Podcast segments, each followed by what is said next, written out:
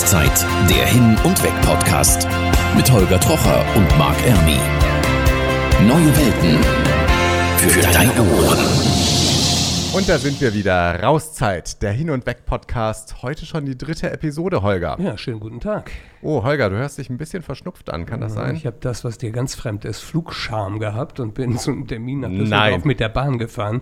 Da war so eiskalt drin. habe ich mich beschwert, ist dann weitergegangen. Die Schaffnerin konnte die Klimaanlage nicht verstellen. Dann habe ich die Pressestelle angeschrieben.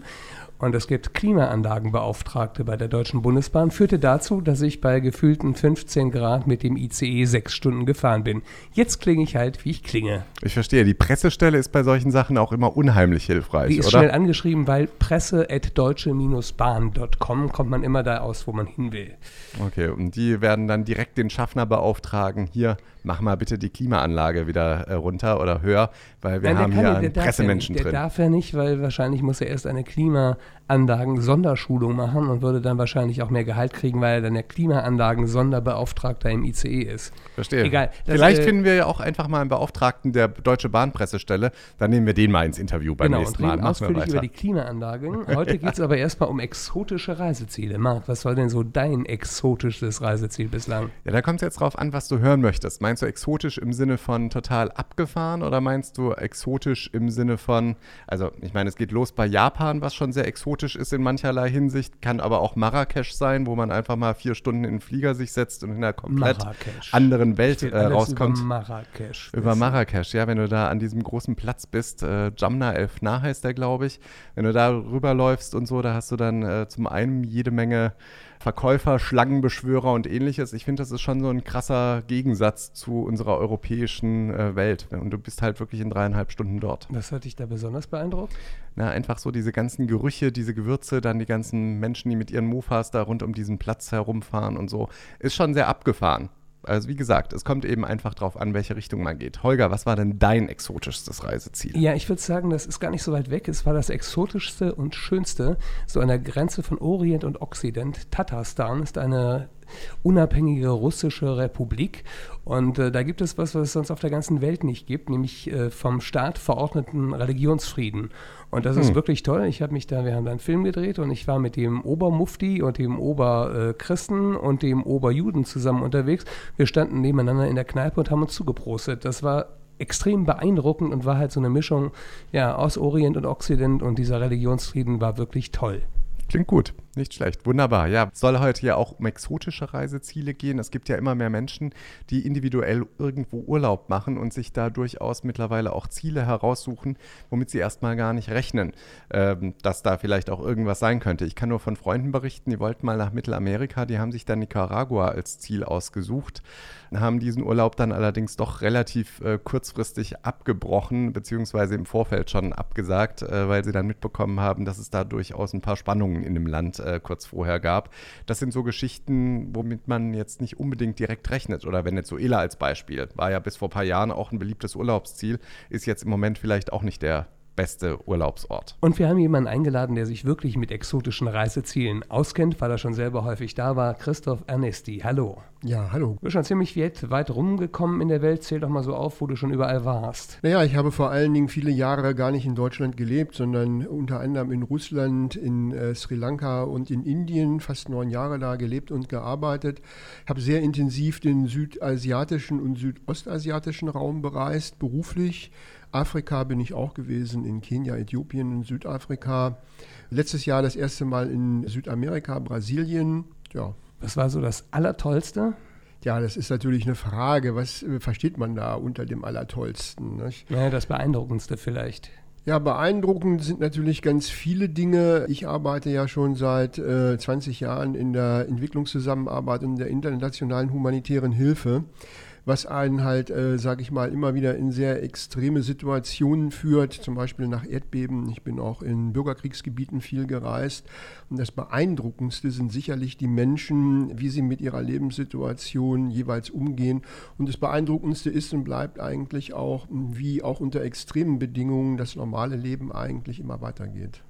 Christoph, wir wollen dich noch ein bisschen persönlich kennenlernen. Deshalb gibt es bei uns das Profil beziehungsweise ganz persönlich. Rauszeit, der Hin- und Weg-Podcast. Persönlich. Christoph, ich lese dir jetzt einige Sätze vor, die enden mit Punkt, Punkt, Punkt und du musst ergänzen, okay?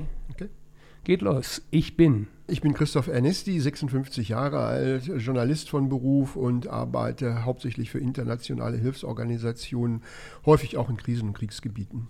Das habe ich konkret schon alles beruflich gemacht. Ja, ich habe unter anderem mal für ein Zirkusunternehmen aus der Schweiz gearbeitet als Pressechef. Ich habe als Korrespondent gearbeitet für die Deutsche Presseagentur in Russland und ich habe drei Jahre lang äh, in Sri Lanka gelebt und dort wieder Aufbauprojekte koordiniert nach dem Tsunami. Das war das abenteuerlichste Land, in dem ich bislang gewesen bin. Das abenteuerlichste Land äh, oder die abenteuerlichste Reise, die ich gemacht habe, war sicherlich nach einer Flutkatastrophe in Pakistan, wo wir bei einem lokalen Großgrundbesitzer waren, der eine Privatarmee unterhält mit ungefähr 2000 Soldaten und Milizangehörigen. Äh, Ja, das war schon eine interessante Begegnung. Meine nächste ungewöhnliche Reise geht nach Punkt, Punkt, Punkt. Meine nächste ungewöhnliche Reise geht nach Äthiopien und zwar in die Provinz Gambela, südlich vom Sudan gelegen, wo sich heute auch sehr viele Flüchtlinge aufhalten. Wenn ich nach all dem zu Hause sitze auf dem Sofa in Deutschland, träume ich von Punkt, Punkt, Punkt.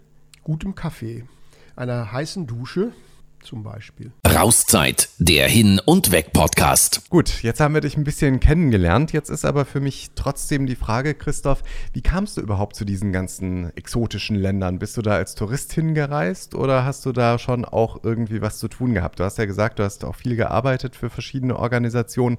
Was genau hast du da jeweils gemacht? Ja, ich bin in diesen Arbeitsbereich dadurch gekommen, dass ich 1999 angefangen habe, als Pressesprecher für die Johanniter zu arbeiten, die die erste deutsche Hilfsorganisation gewesen sind, die von Bonn nach Berlin umgezogen sind. Und zu diesem Zeitpunkt war eben die sogenannte Kosovo-Katastrophe. Dort haben ja die Serben versucht, die Kosovo-Albaner aus ihrem Land zu vertreiben. Und das war quasi mein allererster Einsatz, äh, zu dem ich musste. Und dann ging es eigentlich immer so weiter. Ne? Ich, ich bin dann Gründungsmitglied geworden von Aktion Deutschland hilft, dem ersten deutschen Spendenbündnis.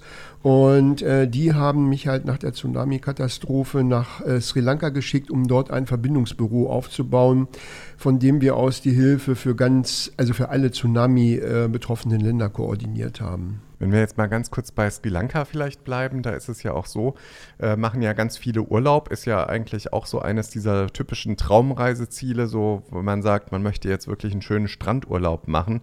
Was sagst du denn zu Sri Lanka? Kann man da unbesorgt Urlaub machen? Also ich würde sagen, jetzt eigentlich schon, zu dem Zeitpunkt, als ich dort gearbeitet habe, war eigentlich der Bürgerkrieg auf einem Höhepunkt, muss man so sagen. Und ganze Teile des Landes konnte man nicht bereisen, sollte man auch bestimmt nicht. Ich bin öfter im Bürgerkriegsgebiet gewesen. Das Interessante daran für mich ist gewesen immer, wie nah das beieinander liegt. Ich kann mich also an Touristenresorts erinnern, die nur wenige Kilometer vom aktiven Kampfgebiet weg gewesen sind und die Leute haben im Grunde gar nichts davon gewusst oder haben sich davon auch gar nicht beeindrucken lassen und haben davon überhaupt nichts mitbekommen. Ja, Sri Lanka ist sicherlich traumhaft. Also das lässt sich sagen. Es gehört aus meiner Sicht sicherlich zu den allerschönsten Ländern der Welt. Ungefähr so groß wie Bayern und hat drei Vegetationszonen, eine ganz tolle Kultur. Also sehr empfehlenswert als Urlaubsdestination. Okay, unglaublich. Aber was ich so krass finde an der ganzen Geschichte ist wirklich, dass da, wie du auch sagst, Urlaubsressorts im Prinzip mehr oder weniger neben ansatzweise Kriegsschauplätzen auch waren. Das heißt, da ist so ein bisschen die Frage, in, wie haben das denn die Sri Lanka oder sagt man die Sri Lanka? Wie, wie heißen die denn die Einwohner in Sri Lanka? Ja, die gibt es ja in dem Sinne, also die gibt es natürlich schon, aber eigentlich definieren sich die Leute ein bisschen nach ihrer Religion und nach ihrer Ethnie. Nicht? Das heißt, die Bevölkerungsmehrheit sind die sogenannten Singalesen. Das andere äh, sind Leute, die mal oder Menschen, die mal aus Indien eingewandert sind, die Tamilen. Dann gibt es die Muslime, die sich als eigene Gruppe betrachten. Und dann gibt es natürlich Nachfahren der verschiedenen Kolonialmächte, nicht? Das heißt also der Portugiesen, der Holländer, die nennen sich dann Burger oder Bürger oder eben Leute, die auch ehemalig britischer Abstammung sind. Und wenn du dann da vor Ort warst, was hast du denn so für ein Gefühl gehabt? Wie haben die Menschen aus Sri Lanka denn den Touristen oder wie standen die den Touristen gegenüber, auch in Kriegszeiten in Anführungszeichen? Die Menschen in Sri Lanka waren auch zu Bürgerkriegszeiten sehr darauf erpicht oder dass eben im Grunde die Touristen von der Kriegssituation im eigenen Land so wenig wie möglich mitbekommen. Und äh, die Menschen in Sri Lanka, und das gilt eigentlich für alle Bevölkerungsgruppen, sind sehr, sehr freundlich und aufgeschlossen gegenüber fremden Menschen und Touristen. Jetzt ist ja Sri Lanka nur ein Land, wo du warst. Du warst unter anderem auch in Pakistan und in Indien. Ich habe von vielen Kollegen gehört, die in Indien gearbeitet haben, dass auch das Thema Essen in Indien und auch in Pakistan ein wirkliches Problem werden kann, weil Kühlung ist da nicht immer so angesagt, ne, Christoph? Also meine Erfahrung ist äh, vor allen Dingen in Pakistan habe ich also immer wieder tatsächlich Probleme mit Durchfallerkrankungen hinterher nach der Reise gehabt. Auf der anderen Seite, ich habe auch mal eine sehr interessante Reise gemacht mit einem Fernsehkorrespondenten durch Indien, der Vegetarier ist und der dann gesagt hat, okay, also wir mussten in sehr abgelegene Dörfer fahren. Ihr geht dahin, wo ich hingehe und ihr esst das, was ich esse und äh, dann werdet ihr keine Probleme haben. Und das war auch so. Mensch, du hast so viel erlebt und warst so viel unterwegs. Jetzt kommen aber erstmal die Reisenews mit Marc Erni und danach wollen wir viel mehr über Christoph Ernesti erfahren. Rauszeit, der Hin- und Weg-Podcast. Reisenews. Deutschlands Reise- und Tourismuswirtschaft gehört laut einer Auswertung des Weltwirtschaftsforums zu den wettbewerbsfähigsten weltweit. Die am Rande einer Afrika-Tagung in Kapstadt präsentierte Studie bescheinigt der deutschen Branche jedoch vergleichsweise hohe Preise und im Bereich Sicherheit und Gefahrenabwehr in den meisten Regionen eher niedrige Werte. Deutschland landet dank seiner guten Infrastruktur und eines starken Kulturumfelds dennoch unter den untersuchten 140 Ländern auf Rang 3, hinter den Top-Destinationen Spanien und Frankreich. Großbritannien rutschte in der alle zwei Jahre vorgelegten Untersuchung auf Platz 6, hinter Japan sowie Aufsteiger USA. Auf Fernflügen bieten die meisten Fluggesellschaften an Bord ein Unterhaltungsprogramm an. Wenn dieses ausfällt, können Pauschalurlauber einen Teil des Reisepreises zurückfordern. Denn nach Ansicht des Landgerichts Frankfurt stellt ein solcher Ausfall einen Mangel dar. 20 Prozent Minderung des anteiligen Tagesreisepreises befand das Gericht als angemessen. Im verhandelten Fall hatte die spätere Klägerin bei einem Veranstalter eine Reise nach Madagaskar gebucht. Auf dem Rückflug von Madagaskar fiel das Videosystem im Flugzeug jedoch komplett aus. Die Klägerin forderte deswegen die Rückzahlung eines Teils des Reisepreises und hatte damit Erfolg. Rauszeit, der Hin- und Weg-Podcast. Und heute geht es um das Thema exotische Ziele. Unser Fachmann Christoph Ernesti hat für viele Hilfsorganisationen und auch als Journalist in verschiedensten Ländern gearbeitet. Und es wird ja irgendwie immer trendiger, in ganz exotische Regionen zu fahren, oder? Blicke ich da richtig? Naja, ich sage mal, äh, Trekkingtouristen findet man eigentlich sozusagen wirklich im letzten Winkel der Erde. Nicht? Das kann sein eben in Pakistan im Hunsatal oder sogar in der Afar-Region in Äthiopien. Das ist so, ja. Wie reagieren denn die Einheimischen, die Bevölkerung vor Ort auf Touristen? Ich denke, das kann man so allgemein gar nicht sagen. Deswegen ist man bestens beraten, sich mal ein bisschen äh, mit der Kultur, mit Sitten und Gebräuchen vor Ort ein bisschen vertraut zu machen und vor allen Dingen auch Rücksicht einfach zu nehmen. Nicht, nicht jeder findet es toll, nicht, wenn die Leute irgendwie halbnackt am Strand rumlaufen und ich bin in einer fremden Kultur oder das gleiche gilt sicherlich, wenn ich mir Denkmäler, Heiligtümer, Tempel anschaue. Nicht. Da würde ich ein bisschen mich vorher informieren, damit ich sozusagen die Gefühle der lokalen Bevölkerung nicht verletze, was eben, wenn im schlimmsten Fall oder im schlechtesten Fall auch unangenehm für mich sein kann. Mhm. Ja, ich kann mir das gut vorstellen. Vor allem auch, wenn man jetzt beispielsweise so in Dubai war ich auch schon mal am Strand. Wenn man da so am Strand liegt, sieht man auf der einen Seite voll verschleierte Frauen, die wirklich von oben bis unten komplett verschleiert sind und nebendran laufen irgendwelche Europäer wirklich in Tangas äh, durch die Gegend. Das ist ja schon irgendwie so ein krasser Gegensatz. Wie ist denn das so grundsätzlich jetzt auch, wenn man vielleicht so ein bisschen ins Thema andere Regionen geht, wo wir wieder vielleicht so ein bisschen auch bei dem Thema Krisenregionen sind? Wenn ich da jetzt hinfahre, ich bringe ja Devisen ins Land. Ist ja auf der einen Seite eine gute Geschichte, auf der anderen Seite ist es ja auch so ein bisschen vielleicht sogar voyeuristisch, wenn ich irgendwie jetzt in ein Land fahre, wo eigentlich eine Hungersnot besteht und ich äh, liege da am Strand und lasse mich verwöhnen von morgens bis abends. Ja, ich denke, das ist etwas, das muss jeder mit sich selber abmachen, wie er dazu steht. Und ich glaube auch, also die Tatsache zu sagen, sicherlich ist Tourismus für viele Länder ein äh, wichtiger Einkommensfaktor, das ist gar keine Frage.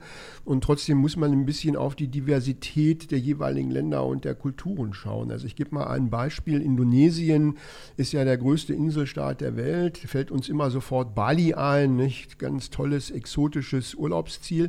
Ich kann aber auch nach Banda Aceh reisen, nicht? Im Norden Norden von Sumatra. Dort gilt Scharia-Law und ähm, da ist es überhaupt nicht angesagt. Also da hat man, in, wenn man dort baden will, gibt es auch tolle Strände, ja, dann geht man selbstverständlich in Shorts und einem T-Shirt. Ins Wasser dann auch praktisch. Ins Wasser. Mhm. Gut, das macht man ja jetzt in manchen Ländern, aber da ist es tatsächlich eben auch, wenn ich da einer Frau zu lange in die Augen schaue oder so, kann ich schon ein Problem bekommen, oder? Ja, also so extrem ist es vielleicht nicht, aber eben, genau, also ein bisschen Rücksichtnahme.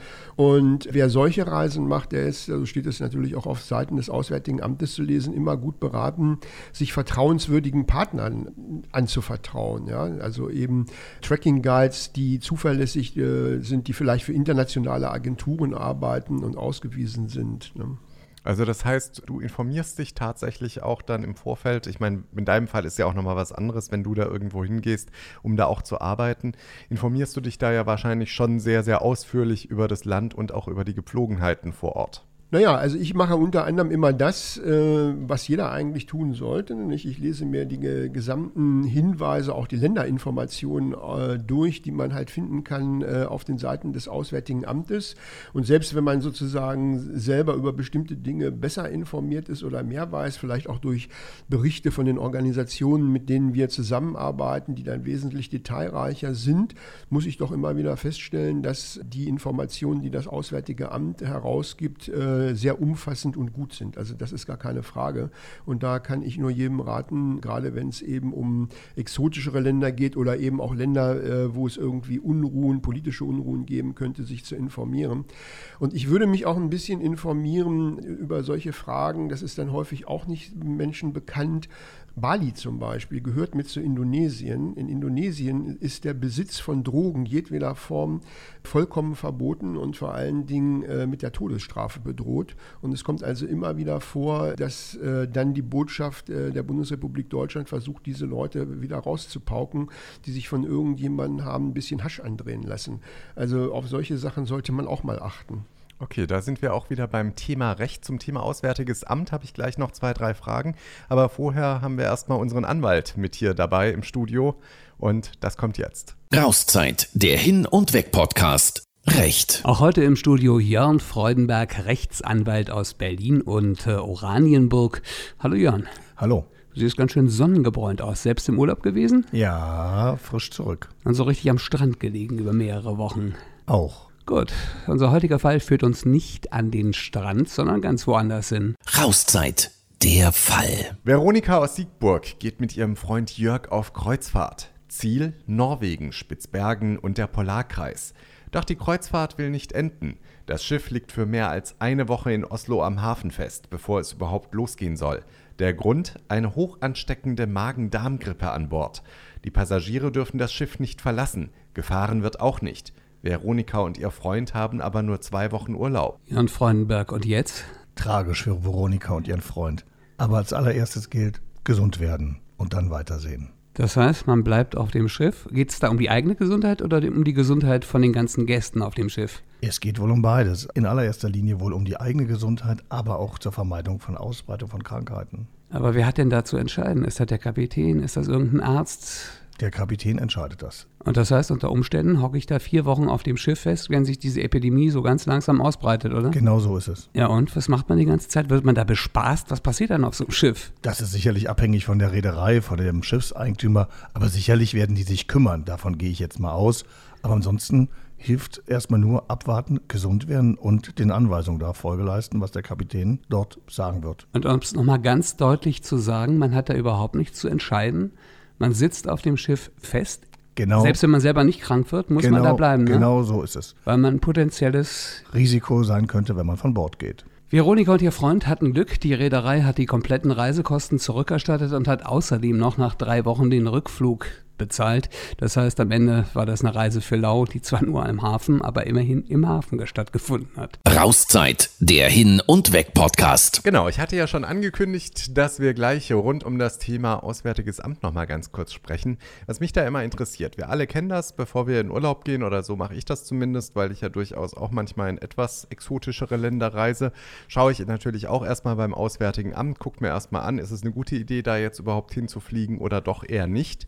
Was Was sich mir da allerdings immer so ein bisschen als Frage stellt, das Auswärtige Amt verteilt ja zum einen Reisehinweise und zum anderen Reisewarnungen. Bei einer Reisewarnung ist es so, da muss ein Reiseveranstalter direkt eingreifen, im Zweifel seine Touristen aus dem jeweiligen Land wieder herausholen. Mir stellt sich da immer so ein bisschen die Frage, stecken da auch wirtschaftliche Interessen dahinter? Weil in dem Moment, in dem da ja eine Reisewarnung herausgeht vom Auswärtigen Amt, entstehen ja richtig hohe Kosten auch. Geben die so ohne weiteres eine Reisewarnung heraus? Oder was ist generell von diesen Reisehinweisen zu halten?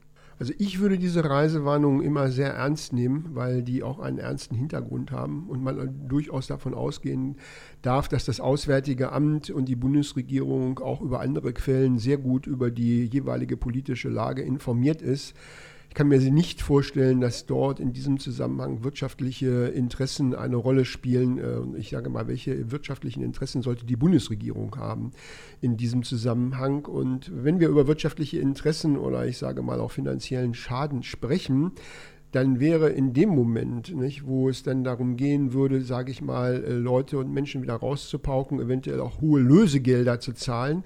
Denn ich sage mal, in einigen Weltgegenden ist äh, sozusagen Kidnapping durchaus ein einträgliches Geschäft. Das wäre ein wirtschaftlicher Schaden für den Steuerzahler. Und das würde wahrscheinlich, glaube ich, zuerst die Bundesregierung und das Auswärtige Amt interessieren. Ich meine, es macht jetzt natürlich auch so ein bisschen Unterschied, ob ich jetzt eine Reisewarnung für ein Land wie Äthiopien herausgebe als Beispiel oder für ein Land wie Ägypten, wo, sage ich mal, doch relativ viele deutsche Touristen auch tatsächlich vor Ort sind. Also selbst wenn in Ägypten was Größeres wäre oder auch in der Türkei, dann würde es da auch eine entsprechende Reisewarnung geben, auch wenn das natürlich mit ganz hohen Kosten für die deutschen Reiseveranstalter verbunden wäre. Ja, gar keine Frage. Es gibt einen wirtschaftlichen Schaden und der wirtschaftliche Schaden liegt zum einen sicherlich bei den deutschen Reiseveranstaltern, aber das muss man sich dann auch nochmal klar machen. Der wirtschaftliche Schaden liegt vor allen Dingen bei den Veranstaltern und Tourismusanbietern vor Ort. Ne? Das heißt also bei denjenigen, die vor Ort die Hotels betreiben und am Ende, sage ich mal, bei den Menschen, die davon leben, die haben sicherlich den größten wirtschaftlichen Schaden. Christoph, wenn man in exotische Länder reist, gibt es ja auch ganz oberflächliche Probleme. Du hast zum Beispiel lange in Neu-Delhi gelebt, eine Riesenstadt, ich glaube 18 Millionen Einwohner. Ja, also ich sage mal, die Frage ist ja immer, wenn ich in einem Land oder in, an einem Ort länger lebe, das ist etwas anderes, als wenn ich sozusagen zum Besuch dahin fahre oder als Tourist äh, ja, dorthin aber komme. Neu-Delhi, da ist es zum Beispiel irre heiß, ne? Je nachdem, also äh, Neu-Delhi äh, hat ein sehr extremes Klima. Das heißt, wir haben so in der Zeit von April bis August maximale Temperaturen bis zu 50 Grad und die fallen dann in der Wintersaison ab bis auf 2 Grad und man lebt halt in Häusern, die nicht zu beheizen sind, weil das gar nicht vorgesehen ist. Viel extremer ist aber eben die Luftverschmutzung, was den meisten Leuten nicht so richtig bekannt ist. Scheinbar ist, dass Neu-Delhi inzwischen die höchste Luftverschmutzung der Welt hat. Und äh, das ist auch natürlich ein gesundheitliches Risiko, wenn man sich länger in dieser Stadt aufhält. Äh, und das ist auch ein Risiko beim Fliegen, weil äh, insbesondere so in der Wintersaison äh, ist der Flughafen oft für mehrere Stunden am Tag gesperrt, weil er aufgrund des Smogs überhaupt nicht kein Starten und Landen möglich ist. Das ist Asien. Was ist so in Afrika? Du warst in Äthiopien. Ist das tatsächlich so heiß, wie man immer denkt, oder ist es doch ein bisschen kühler da? Äthiopien, Beispiel Äthiopien ist gerade so eine In-Touri-Gegend, sage ich mal. Mm, ja, Äthiopien. Ich bin in der Danakil-Wüste gewesen, aber da wird es dann auch nicht heißer als 50 Grad. Ich, das ist aber sicherlich, sage ich mal, schon eine Temperatur, die 50 äh, Grad kenne ich nur aus der Sauna, oder? Das ist die Biosauna, die hat 50 Grad. Ja, das ist hier die Sauna, in der die Menschen leben müssen. Das müsste man sich dann auch ab und zu mal klar machen. Ja, wir hatten ja hier selbst hier in Deutschland schon mal dieses Jahr immerhin 42 Grad, ist auch schon ganz ordentlich. Aber an die 50 Grad kommen wir natürlich nicht ran. Rauszeit, der Hin- und Weg-Podcast. Heute mit Christoph Vanesti im Studio Journalist, Geschäftsführer von verschiedenen Hilfsorganisationen, Leiter Unternehmenskommunikation, rumgekommen auf der ganzen Welt, im Ausland gelebt. Fliegst du eigentlich, wenn du mal Urlaub hast? Äh, selber noch weg oder bleibst du einfach zu Hause auf dem Sofa und sagst, besser ist so? Also auf dem Sofa bleibe ich überhaupt nicht. Wenn Sommer ist hier in Deutschland und in Berlin, bin ich sehr gerne mit dem Fahrrad unterwegs und schwimme auch gerne viel. Es ist eine wunderbare Landschaft hier um Berlin herum. Ansonsten äh, gerne kleine Europareisen. Ich war mit meiner Frau in diesem Jahr in Prag und in Lissabon, eine wunderbare Stadt, muss ich sagen. Und äh, im vergangenen Jahr waren wir in Bulgarien. Und äh, das ist sicherlich auch eine Destination, die ich jedem gerne ans Herz legen würde. Wenig bekannt. Plovdiv ist zurzeit die äh, Kulturhauptstadt Europas und die älteste Siedlung Europas überhaupt. 7000 äh, Jahre alt und günstig noch dazu, wenn man es jetzt sozusagen als aus touristischer Sicht zieht. Ja, das heißt, man kommt da auch wirklich schnell hin, ist auch ein einfach bereisbares Land, Bulgarien, muss man sich keinerlei Gedanken machen und man ist schnell da, ne? Ja, ich glaube, wenn ich mich richtig erinnere, braucht man äh, gut zwei Flugstunden hier von Berlin aus das ist ein gutes Reiseziel, um mal schnell zu sein. Was ist denn so weltweit, wenn wir jetzt ein bisschen weiter denken praktisch? Äh, das war jetzt so in Europa ein schöner Geheimtipp. Und was ist weltweit so ein Geheimtipp für dich, wo du sagst, da sollte man mal gewesen sein und das Ganze ist vielleicht trotz allem auch noch einfach bereisbar und man muss sich um Sicherheitsgedanken jetzt auch nicht so die Sorgen machen? Also ein Land, was eigentlich nicht so richtig groß auf unserer Agenda steht in Südostasien, das ist Kambodscha. Das ist äh, sicherlich ein Land, das noch sehr urtyp, na, urtypisch würde ich nicht sagen, aber noch sehr typisch ist, das auch günstig ist. Es gibt natürlich auch diese tollen Tempelanlagen zu sehen, sehr freundlich, so habe ich es kennengelernt. Die Menschen sind äh, den Touristen sehr zugewandt und eben auch nicht so teuer. Ich mag das Land übrigens noch von dem alten 80er-Jahre-Hit von Kim Wilde. Living in Cambodia. Kennst du den Song überhaupt, Marc? Natürlich kenne ich den Song. Ich war ja lange genug beim Radio. Du weißt ja, tolle 80er und so, Die ne? süße Kim Wilde. Ich hatte sie sogar als Starschnitt im Kinderzimmer. Als hm. Starschnitt. Als ich die Kim Wilde im Radio gespielt habe, war die leider nicht mehr ganz so süß und auch schon deutlich älter als ich. Schade. Christoph Ernesti war unser Gesprächspartner. Toll, dass du da warst. Und ich habe mir gerade so überlegt, wir könnten dich doch nochmal einladen irgendwann zum Thema Asien, oder? Halte ich auch für eine Spitzenidee und vor allem, er hat so viel Sachen zu erzählen und ich glaube, das wird wirklich richtig spannend. Deswegen gleich nächste Folge müssen wir jetzt hier heute fix machen. So wird es meinen. Und ich singe noch ein bisschen, ich träume noch ein bisschen von Kim Wilde und Cambodia. Wir müssen ganz schnell raus. Tschüss, Tschüss danke. Ciao. Ciao.